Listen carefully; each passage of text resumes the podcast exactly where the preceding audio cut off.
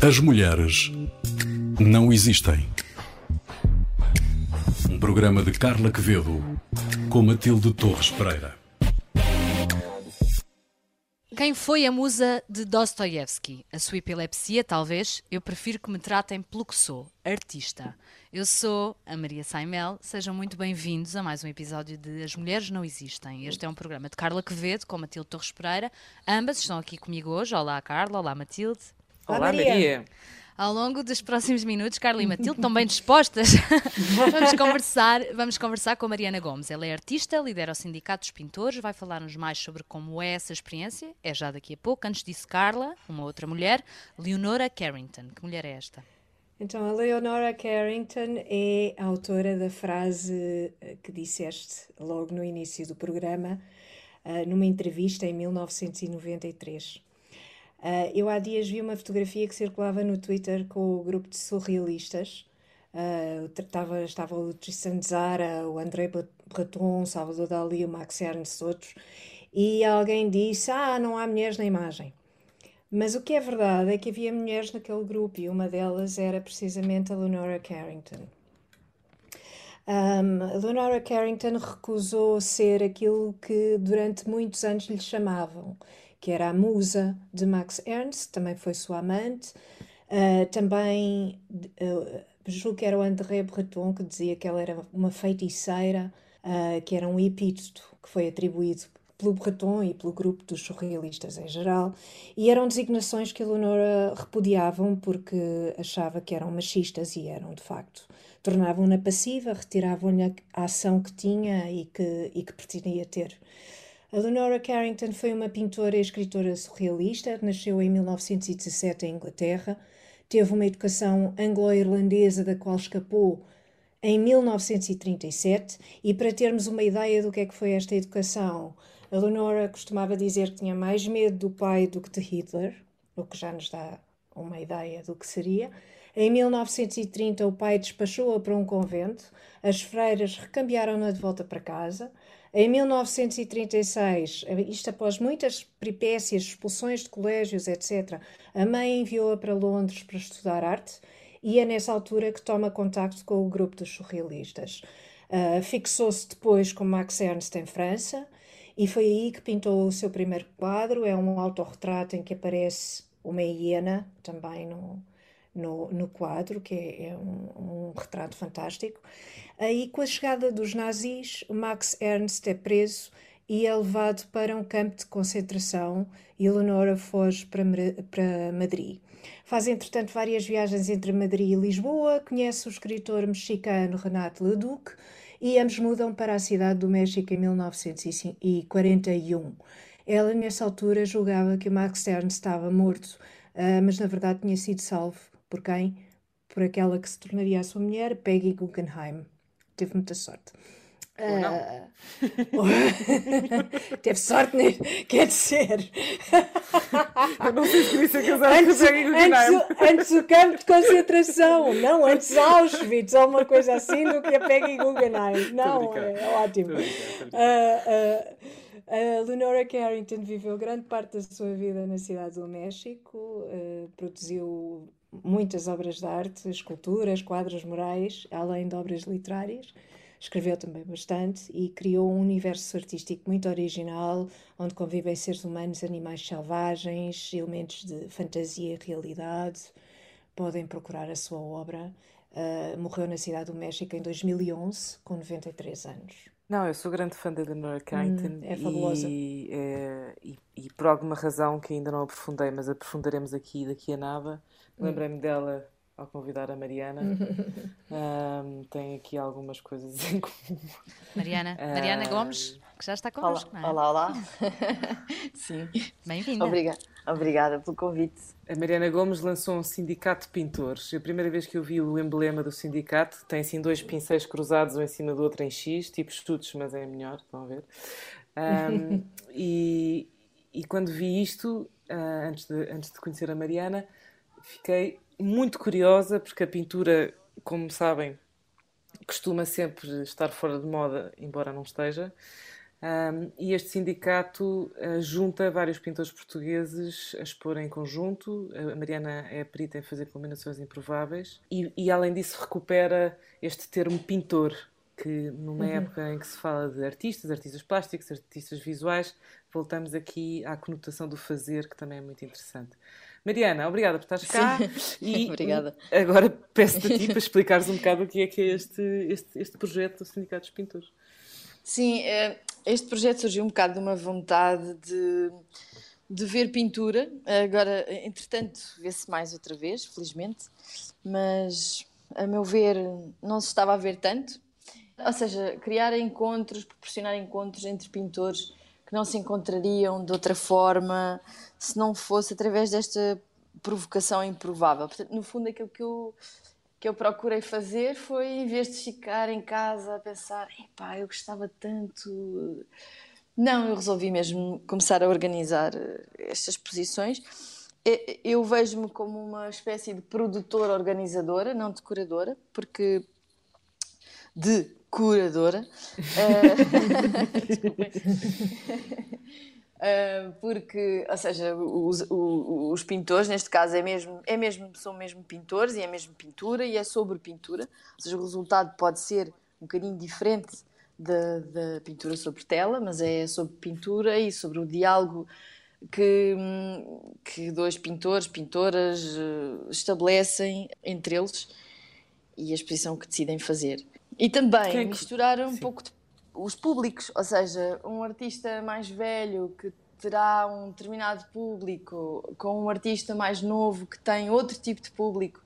Esses públicos encontram-se uh, nessa exposição e, e, pronto, é um, sei lá, uma celebração da pintura, no fundo. Quem é que foram os seus primeiros convidados? Os meus primeiros convidados foi o Pedro Chorão e o Sérgio Fernandes. Eu gosto muito da pintura dos dois e, e eles não se conheciam em termos de pintura, eh, é muito diferente. As pinturas não, são mesmo muito diferentes umas das outras. Mas, mas a realidade é que uh, eles, ao conversarem com o outro e ao conhecerem o trabalho e fazerem visitas de ateliê, e falarem de tintas e falarem destas coisas que nós gostamos de falar uh, entre nós, uh, descobriram afinidades na pintura que quer dizer, visualmente, ou, quer dizer, não, não, ninguém diria. Isso é muito curioso. A ti, pessoalmente, qual é que foi a, a, a, exposição que, que tenha tido um resultado que te tenha assim entusiasmado? Não, não é para escolheres um favorito, é só tentar, tentar, perceber, tentar perceber. Olha, eu posso, eu posso dizer uma, eu posso dizer uma assim que, e não tenho, não tenho, ou seja, eu gostei mesmo de todas.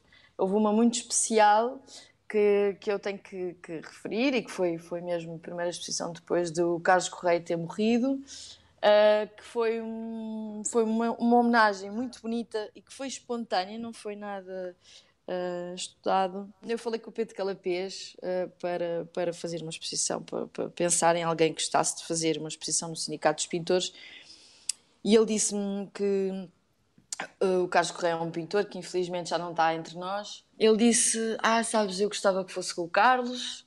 Eu sei que ainda não.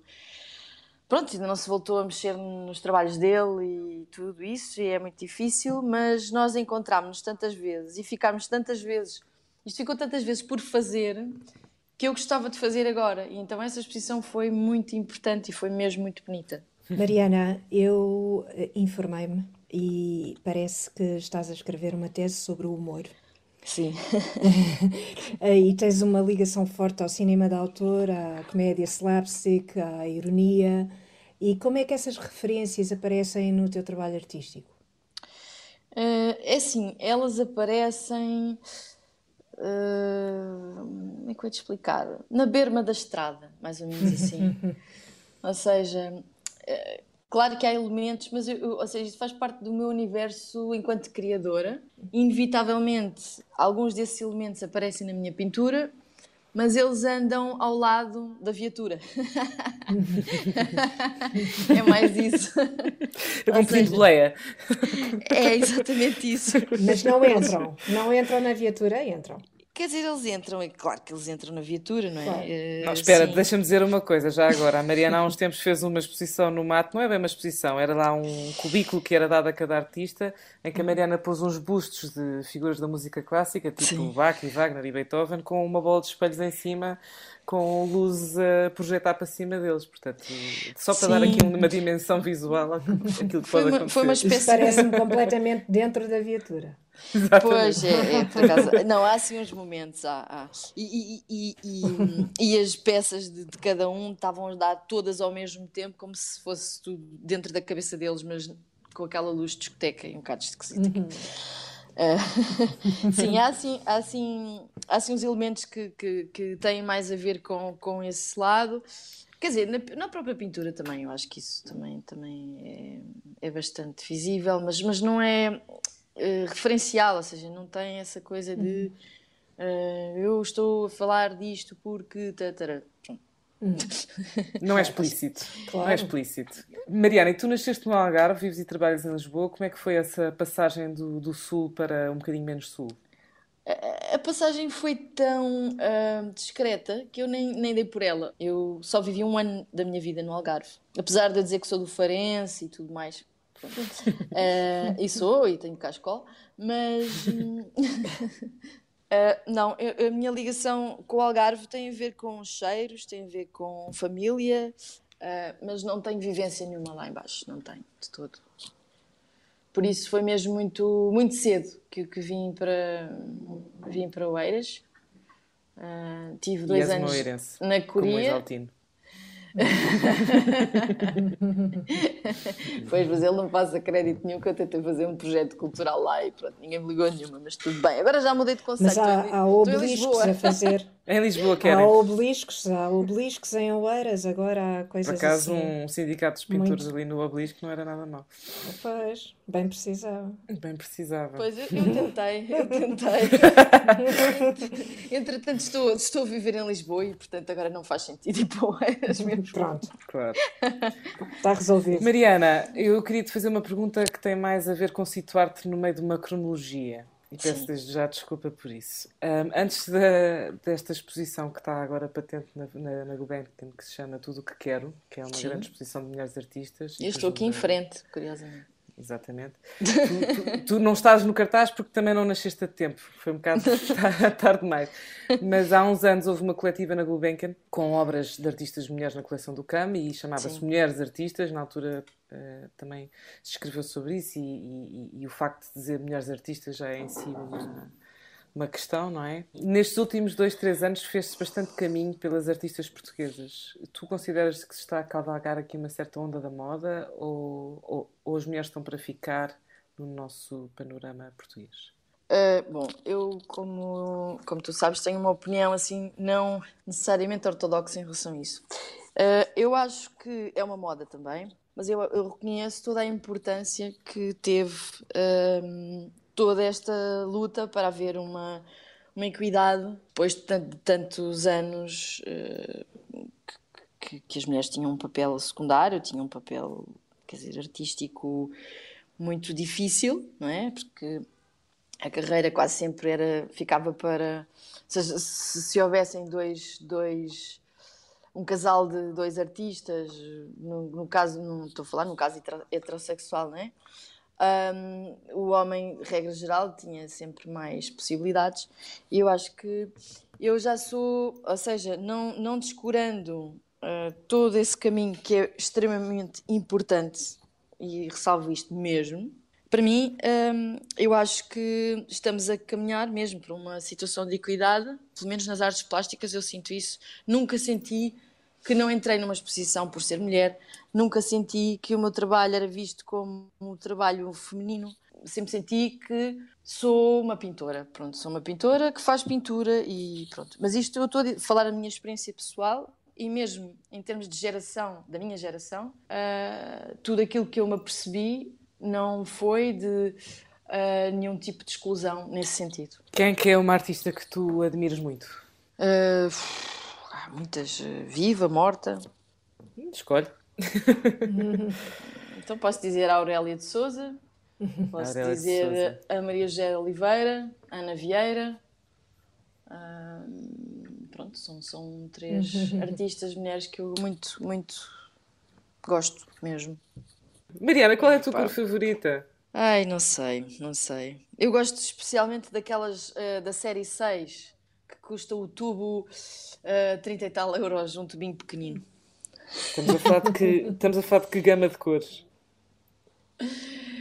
Toda, toda, ou seja, aqueles pigmentos especiais incríveis que uma pessoa fica a olhar para aquilo. Eu não sei, eu, eu adoro cores, eu sou mesmo viciada em cores.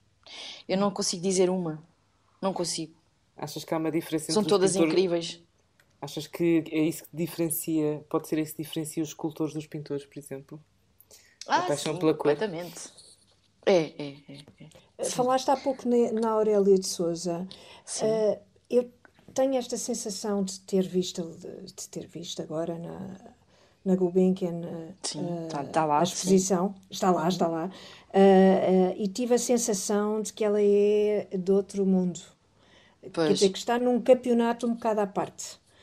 Concordas com isto ou, ou estou a exagerar? Não, eu, eu acho que, ou seja, se não tivesse ido aqui em Portugal, provavelmente ela teria tido outra, outra projeção. Apesar de que ela também teve, teve outros contactos com, com, com França, e, mas hum, ela, ela, ela tem eh, estudos fotográficos para pinturas, que na altura era uma coisa inédita, sim. não é? E tem, ou seja, ela como Santo António, eu acho extraordinário mesmo. Extraordinário. É mesmo, sim, é, é mesmo um caso especial daquela, daquela altura e, e de todas as alturas. Estás a preparar alguma exposição agora, Mariana? Onde é que podemos ver o teu trabalho? Ah, neste momento eu tenho, tenho, faço parte do ciclo de desenho com pensamento de um conjunto de exposições em Águeda sobre desenho, que fica até ao final do mês. Ah, e a exposição é no Salão de Chá, chama-se Infusão de Rabisco. E estou numa coletiva agora na Cristina Guerra. Tenho estado a trabalhar, sim, mas não, não tenho assim, para já, não tenho assim nada, de, nada marcado, no princípio. O que é que acontece quando não há coisas marcadas?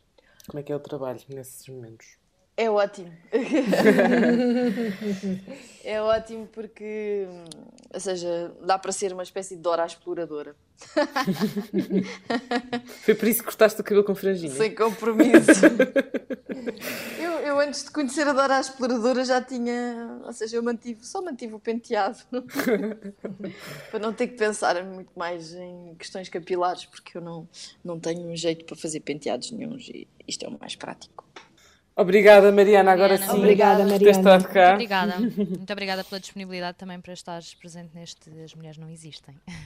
Obrigada, Sucesso obrigada. teu trabalho. Obrigada, obrigada, muito obrigada. Até à próxima. Até à próxima. Carla e Matilde, momento, antes de fecharmos o programa, para deixarmos as sugestões para os nossos ouvintes. Começamos pela tua, Carla, uma exposição. Então, esta exposição, já falámos sobre ela aqui na- no programa, já tivemos a Helena de Freitas que, eh, no programa, eh, que é uma das curadoras, juntamente com o Bruno Marchand, desta exposição Tudo o que eu quero, Artistas Portuguesas 1900 até 2020, que está na Fundação Carlos Gulbenkian, até, salvo erro, 23 ou 24, julgo que é 23 de agosto. Uh, eu fiquei, eu fui à exposição agora e fiquei muito impressionada com o nível altíssimo, altíssimo da exposição. Começa e termina com a Aurélia de Souza, de quem falávamos há pouco, e, e parece-me de facto no meio daquela, toda aquela genialidade exuberante, não é? Que é, que é tudo extraordinário.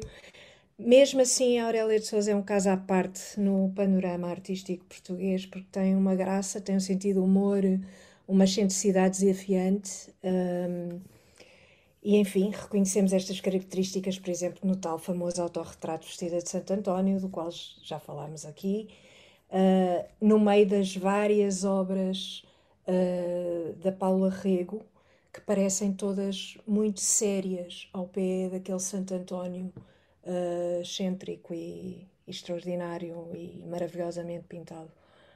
Ah, não está, não está aquela obra da Paula Rego que eu gosto muito, que é O Anjo, que é uma obra de 98, que é uma figura de uma mulher com uma espada na mão e uma espécie de esfregona na outra. Acho muita graça a esse quadro, apesar de toda a violência implícita. Esse não está, não foi escolhido, mas, mas estão outros e recomendo muito que vejam esta exposição, porque de facto é, é extraordinária. Matilde, hoje trazes-nos um livro. Bom, este livro posso dizer que foi culpado por, pela minha inscrição na, na Faculdade de Belas Artes. Chama-se Conversas com Sara Afonso. Foi escrito pela sua nora, Maria José de Almada Negreiros. Sara Afonso era a mulher de Almada Negreiros, pintora também. E é um livro muito pequenino, uh, em que basicamente é uma, uma espécie de entrevista de uma neta a uma avó. É assim que a Maria José explica a forma como se sentou à frente da Sara Afonso registar alguns momentos da sua vida e, e é a Sara, na sua simplicidade, a contar o seu percurso de vida, desde a faculdade até conhecer o Almada, até ter os filhos, e é absolutamente apaixonante. Por isso recomendo. Conversas com Sara Afonso. É da Dom Quixote. Muito bem. Carla e Matilde, muito obrigada pelas sugestões de hoje. Muito obrigada a Mariana Gomes também pela conversa, uma conversa que está disponível sempre, bem como os outros episódios, na RTP Play, no Spotify e também no iTunes. Eu, Maria Saimel, desejo-lhe um bom resto de semana, dizendo também que os cuidados técnicos deste episódio estiveram a cargo do Gonçalo Lopes. Até ao próximo, As Mulheres Não Existem, um programa sobre mulheres para ouvintes de todos os géneros. As mulheres não existem.